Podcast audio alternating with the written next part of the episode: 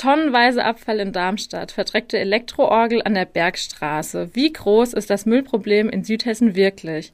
Damit beschäftigen wir uns in der neuen Folge der Station 64, dem Echo-Podcast für Darmstadt und Südhessen.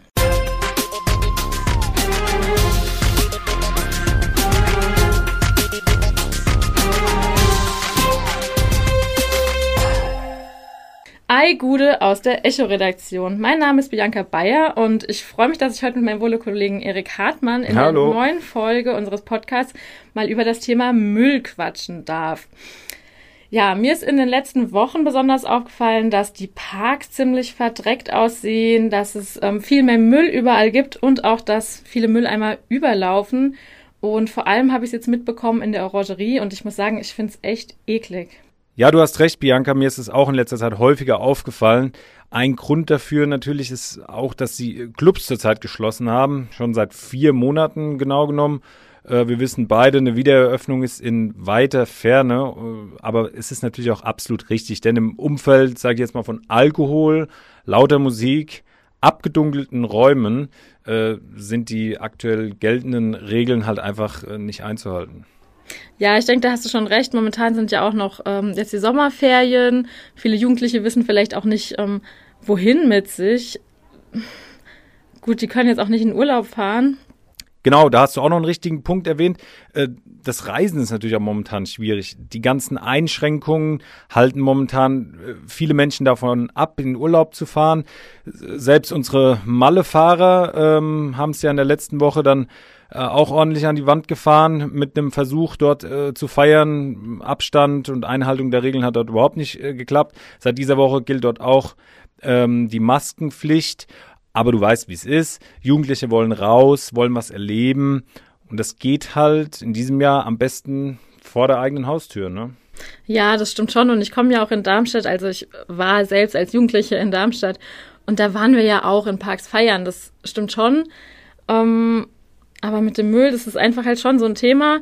Und ähm, ja, wenn ich überlege, wo wir feiern waren, dann waren das eben damals auch so der Herrengarten, vielleicht mal die Mathildenhöhe oder auch ähm, die Orangerie. Ja, und zum Thema Orangerie, ähm, damit hat sich die Alexandra Welch, unsere Kollegin, äh, mit befasst. Am Montag hat einen schönen Artikel geschrieben, den findet ihr auf echo-online.de.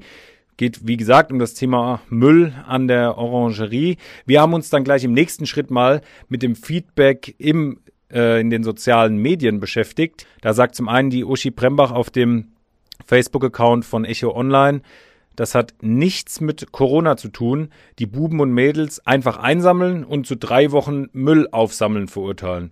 So kann man es natürlich auch angehen. Äh, die Kirsten sagt, Jugendliche müssen feiern dürfen. Jetzt Verbote auszusprechen ist das Schlimmste, was man tun kann. Aber ein paar schwarze Schafe wird es immer geben.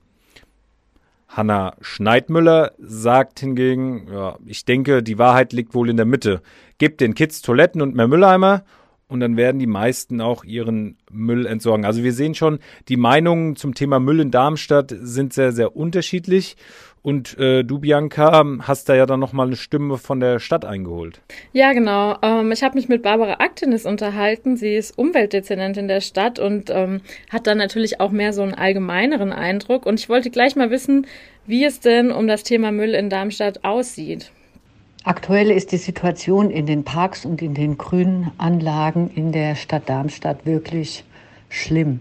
Leider ist es so, dass viele Menschen ihren Müll nicht mitnehmen, ganz im Gegenteil, Berge von Müll und auch Scherben hinterlassen. Es ist so, dass wir natürlich es sehr begrüßen, wenn Menschen unsere Grünanlagen nutzen, dort beisammen sind unter Einhaltung der Abstands- und Hygieneregeln und den Abend genießen. Aber es ist natürlich völlig inakzeptabel, wenn dann die Hinterlassenschaften am nächsten Tag von den Mitarbeitenden des EAD oder des Grünflächenamtes weggeräumt werden müssen. Welche Orte sind denn da in Darmstadt besonders betroffen? Besonders betroffen sind die größeren Grünanlagen wie die Orangerie, der Herrengarten, im Bürgerpark oder eben auch auf dem Georg-Büchner-Platz. Vor allen Dingen sind es liegen gelassene Flaschen, aber auch Scherben, Pizzaschachteln, Burgertüten und Das kann sich bis zu sechs Kubikmeter Müll in der Orangerie an einem Wochenende summieren. Und dass das nicht in Ordnung ist, glaube ich, können alle Bürgerinnen und Bürger einsehen und auch bestätigen. Wir werden mehr Müllkapazitäten zur Verfügung stellen, sodass es hier keine Ausrede gibt, den Müll nicht ordentlich entsorgen zu können. Denn niemand möchte sich in den Müll der Vornutzenden setzen. Alle erwarten, dass die Parks wieder sauber sind und ich denke, jede Person kann dazu ihren Beitrag leisten. Ja, und wenn wir jetzt nochmal auf den Aspekt eingehen, den äh, Frau Denis hier angebracht hat, äh, können wir gerade vom letzten Samstag erzählen, äh, waren 450 junge Leute in der Orangerie. Also das äh, finde ich schon ein ordentliches Pfund. Die Gärtner brauchen im Nachgang dann vier Stunden fürs Aufräumen. Und äh, Bianca, wenn du jetzt mal vorstellst oder mal schätzt, äh, was sind denn sechs Kubikmeter Müll? Ja, da fragst du die Richtige, weil Schätz ich mal. bin mit Zahlen echt schlecht. Ich habe mir jetzt so vorgestellt, das ist ja quasi ein Meter in jede Richtung sozusagen. Ähm, ich hätte jetzt gedacht, so ein Kleinwagen voll, also bis oben hin zur Decke voll mit Müll ist eine interessante Ansicht, aber ich kann es dir ein bisschen leichter machen.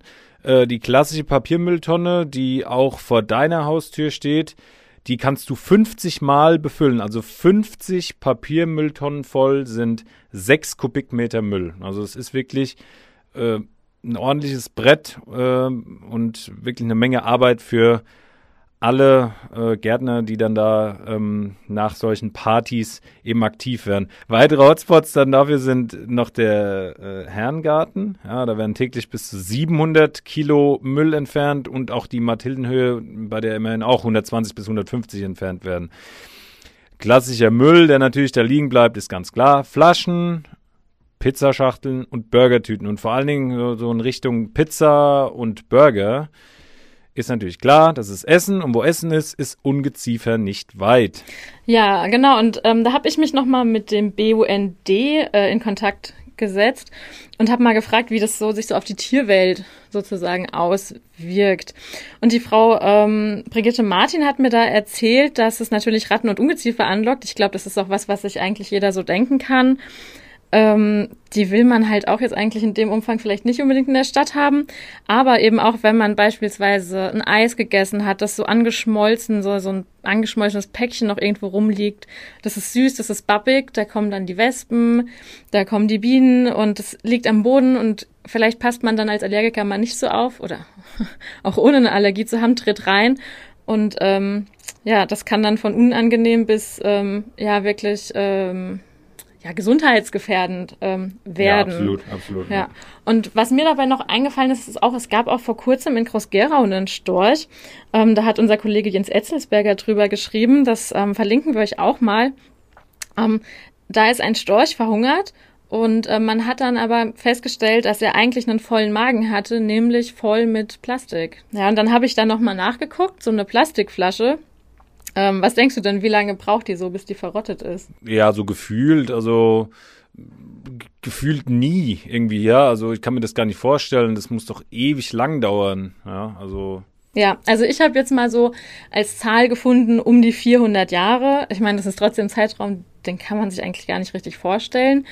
Ähm, aber was ja jetzt mittlerweile auch immer so ein äh, bisschen ähm, ja, in allen Medien präsent ist, dass ähm, Mikroplastik eben fast überall zu finden ist. Also mhm. so ganz richtig ist eigentlich ja auch, was du sagst, ähm, so richtig weg geht's nie. Ähm, mal zum Vergleich, so ein Apfelkrotzen äh, der braucht so zwei bis vier Wochen in der Natur, bis der weg ist. Wie geht's euch denn eigentlich äh, beim Thema Müll so? Äh, wie seht ihr das Problem in eurer Heimatstadt aktuell? Schreibt uns da gerne mal eure Meinung an eol-kontakt.vrm.de oder lasst einfach einen Kommentar in den sozialen Netzwerken da und teilt uns einfach mal mit, wie ihr das äh, Thema Müll aktuell so seht. Wir haben uns gedacht, wir fragen doch mal äh, über die Darmstädter Stadtgrenzen hinaus äh, nach. Wie ist denn äh, diese Thematik oder wie wird diese Thematik aktuell auch andernorts gesehen? Ähm, und haben da mal mit unserer Redaktionsleiterin für die Mainspitze und für das Groß-Gerauer Echo, Heike Bökenkötter, äh, gesprochen. Und da wollte ich gleich mal als erstes wissen, wo dort die Hotspots der Jugendlichen sind. Das ist zum Beispiel in Rüsselsheim der Landungsplatz direkt am Mainufer oder auch der Parkplatz der Großsporthalle. Das sind Orte, die dafür bekannt sind, dass Gruppen sich dort treffen. Und ähm, während des Lockdowns in der Corona-Zeit hat die Stadtverwaltung für diese Orte beispielsweise auch ein Aufenthaltsverbot erlassen. Das lag einfach daran, dass laut Bericht der Stadtverwaltung immer mal wieder Gruppen dort standen. Die haben die Kontaktbeschränkungen verletzt und trotz Aufforderungen durch die Stadtpolizei zum Beispiel haben diese Gruppen sich auch nicht aufgelöst oder wenn sie sich aufgelöst haben, dann sind sie kurze Zeit später schon wieder zusammengekommen so dass man einfach ähm, nicht mehr anders wusste, wie man dem Problem Herr werden konnte. Ein Problem wird es vor allem, wenn das auf Schulhöfen geschieht. Da gab es in letzter Zeit einige Fälle, in denen Gruppen sich auf Schulhöfen versammelt haben und dort Partys gefeiert haben am Abend. Dabei ist nicht nur Müll entstanden, sondern vor allem auch einige Schäden. Also da kam dann quasi noch Vandalismus dazu, was besonders dann ähm, natürlich die Betroffenen dann sehr verärgert hat. Und wie gehen die Städte jetzt dagegen vor? Insgesamt merkt man in Rüsselsheim und in anderen Orten sehr stark, dass die Müllmenge angestiegen ist. Das berichtet auch der Städteservice. Der, der kümmert sich in Rüsselsheim zum Beispiel um die Beseitigung ähm, von Müll und ähm, die berichten, dass gerade auf öffentlichen Plätzen, in Grünanlagen, auf Spielplätzen sich der Müll einfach extrem häuft seit einigen Monaten und Wochen. Deswegen wird dort immer wieder appelliert, dass die Leute doch bitte die öffentlich aufgestellten Müllbehälter benutzen sollen und ihre Sachen nicht einfach öffentlich auf der Wiese liegen lassen sollen, also am besten wieder mitnehmen oder eben richtig entsorgen. Und der Städteservice musste jetzt extra auch schon mehr Mitarbeiter losschicken, um diesen Massen überhaupt Herr werden zu können. So, dann haben wir mal in Rüsselsheim nachgefragt. Jetzt wollen wir auch noch mal an der Bergstraße wissen, was da so Sache ist äh, zu dem Thema Müll. Und wir haben mit dem Redakteur vom Bergstresser Echo, André Heuwinkel, gesprochen und ja, wir haben ihn mal gefragt, wo dort das Thema Müll häufig präsent ist.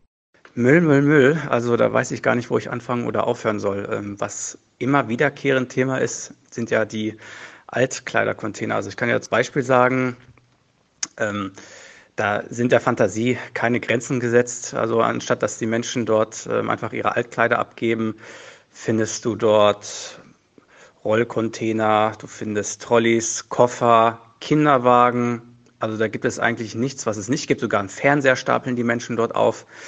Und ähm, da kann man natürlich auch verstehen, dass der Zweckverband, der ja die Sachen eigentlich entsorgen muss, ähm, sehr verärgert ist und natürlich auch die Städte. Ähm, mein persönliches Highlight, was das, das Müllthema angeht, war ähm, schon immer die Elektroorgel, die in Bürstadt ähm, auf einer Landschaftsfläche stand. So, das war so eine Mambo-Kurt-Version, sage ich jetzt mal. Und ähm, das waren fünf Kubikmeter Müll. Das kostet die Stadt auch mal locker einen vierstelligen Betrag.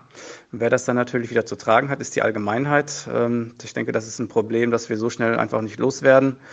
Auch kürzlich war wieder das Thema äh, Vermüllung äh, virulent. Ich sage nur Stichwort NATO-Straßen, Lampertheim, großes Aufregerthema, äh, Wildcampen, Grillen in der Landschaft. Und das Resultat war, dass ähm, am Ende der Geschichte der Bürgermeister die Nase voll hatte und gesagt hat, Wochenends kein motorisierter Verkehr mehr. Und ähm, auch das Falschparken ist der langsam leid. Ja, und das wird uns nicht mal loslassen so schnell. Also ich finde es schon krass, ne? Äh, André spricht von einer Elektroorgel, ja, die auf einem Feld rumsteht. Oder von überlaufenden Altkleidercontainer. Okay, das, das habe ich jetzt auch schon mal gehört, aber insgesamt kommen da auch nochmal ganz neue Dimensionen zum Thema Müll jetzt äh, bei uns rein. Ne? Hm. Ja, ich denke, das liegt daran, ähm, was man so ein bisschen klischeehaft am Anfang gehört hat. Die Leute hatten dann Zeit und haben äh, den Keller ausgeräumt und jetzt ähm, ja, sehen sie zu, wie sie den Müll loswerden. Und das halt nicht immer auf äh, legale Weise. Ja, und um jetzt auch nochmal, wenn wir das jetzt eben mal zusammenfassen, ja, und auf unsere Ausgangsthese eben nochmal zurückkommen, wie groß denn das Müllproblem in Südhessen ist würde ich jetzt sagen, es ist aktuell sicher höher. Das haben wir auch begründet, ganz am Anfang, zu dem Thema, dass eben jetzt viel äh, im Freien gefeiert wird, ja, dass eben jetzt gerade die Party eher draußen stattfindet. Ob sich das dann allerdings nach Corona-Einschränkungen, wann immer das auch sein wird, das weiß man ja nicht, dann wieder bessert würde ich, bin ich mir nicht sicher. Also für mich bleibt es offen, das Thema. Und wie der André auch schon gesagt hat, ist es ja beispielsweise auch an der Bergstraße schon ein Thema, das sich ähm, über Jahre zieht. Ja. Hm. ja, ich denke aber, man sieht ja schon, dass die Städte auch ein bisschen dagegen vorgehen. Also beispielsweise mehr Mülleimer in Darmstadt oder eben diese Sperrungen in Rüsselsheim und was du angesprochen hast jetzt an der Bergstraße. Ich finde es immer ein bisschen schwierig. Also wie du sagst, man kann nicht in die Zukunft gucken, aber ich denke, der Weg ist ganz gut in Darmstadt da geht mit mehr Mülleimern. Und ähm, egal, auch wenn es dann halt wieder ein bisschen weniger wird, es ist ja nicht so, als hätte man vorher nie erlebt, dass die Mülleimer überlaufen. Ähm, das kann ja nicht schaden, wenn es halt mal den einen oder anderen Mülleimer mehr gibt. So, Bianca, kommen wir zum Echo-Highlight der Woche. Äh, ich fange gerade mal an. Mein Echo-Highlight der Woche war der Artikel von der Anja Engelmann aus der Wirtschaftsredaktion und von Wolfgang Görg aus der Landkreisredaktion zum Thema Funkstätter.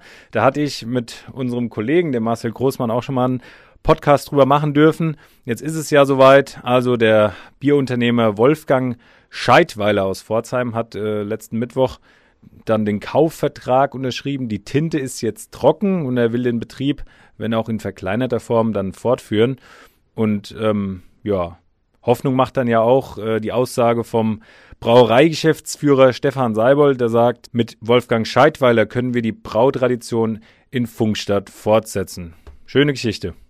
Ja, ich bin aktuell äh, ja nur kurz über den Flur sozusagen in der Lokalredaktion von Darmstadt und ähm, ja, bei uns sind aktuell gerade sehr viele Verkehrsthemen ähm, aufgepoppt.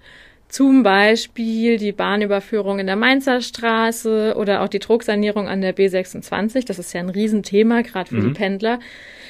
Ähm, ich speziell, wie gesagt, ich, ich komme ja ursprünglich aus Darmstadt. Ähm, ich fahre jetzt aktuell mit dem Rad in die Redaktion und meine Familie ist auch so, dass wir sehr viel Rad fahren. Deswegen bin ich auch mal gespannt, wie es da so weitergeht, denn ähm, da hat der Kollege Thomas Wolf einen Artikel zu gemacht, ist jetzt eine holländische Kreuzung an der Landgraf-Georg-Straße geplant. Das bedeutet, dass eben die Radfahrer eine Extraspur haben, nicht auf der Fahrbahn der Autos fahren und es eben aber auch getrennte Rad- und Fußgängerwege gibt. Das soll dann ja die Kreuzung irgendwie kompakter und übersichtlicher machen. Mal schauen, was sich da dann eben so noch tut für den Radverkehr. Wenn ihr mehr wissen wollt äh, zu den Artikeln, die findet ihr natürlich alle auch auf echo-online.de. So, und dann kommen wir auch langsam schon zum Ende unserer äh, heutigen Folge der Station 64. Ja, äh, bleibt uns nur zu sagen, wir bedanken uns äh, sehr fürs Zuhören. Ähm, Bianca, mir hat es sehr viel Spaß gemacht heute. Ja, danke Erik, mir auch, ja. Ähm, sendet uns doch auch gerne mal Feedback zu der Folge, wie es euch gefallen hat, ob wir vielleicht was besser hätten machen können an eol-kontakt.vrm.de. Gerne auch über Facebook, Instagram, Twitter, alles, was die sozialen Medien eben so hergeben. Die nächste Folge ist wieder in zwei Wochen. Wir wünschen euch bis dahin noch eine schöne Restwoche und sagen Tschüss. Tschüss. Ein Angebot der VRM.